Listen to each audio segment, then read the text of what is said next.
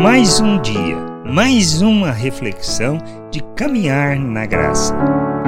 O sacrifício que agrada ao Pai. Precisamos compreender o que significa o verdadeiro sacrifício que devemos oferecer e que traduz o desejo do Senhor para as nossas vidas, como podemos ler em Hebreus, no capítulo 13, versículo 16.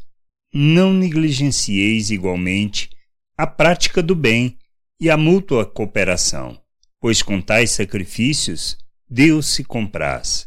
Praticar o bem e mútua cooperação é o que devemos praticar, pois fazê-lo implica que devemos deixar de fazer algo para nós, para realizarmos em favor do outro, e quando falamos em mútua cooperação, estamos afirmando o mesmo.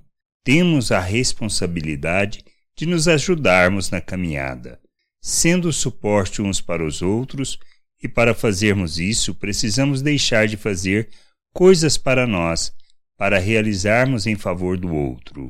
Agirmos segundo este princípio, expressamos o amor fraternal, a preocupação com a família e com a vontade do Pai. Quando agimos em favor dos outros e não somente dos nossos interesses, estamos fazendo o sacrifício que agrada ao Pai e revela a sua glória.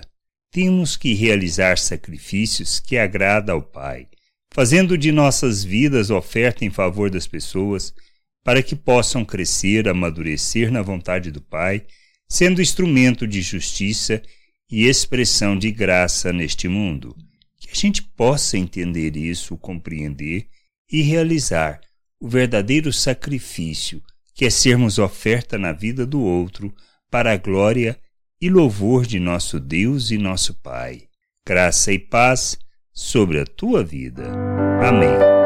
Você acabou de ouvir uma reflexão de caminhar na graça. Se você gostou, curta, compartilhe, leve esta mensagem a outras pessoas, para que elas também possam compreender e entender a vontade de Deus. E leia as Escrituras, pois ela é a base, o fundamento para você julgar tudo o que você tem lido e aprendido acerca da vontade de Deus.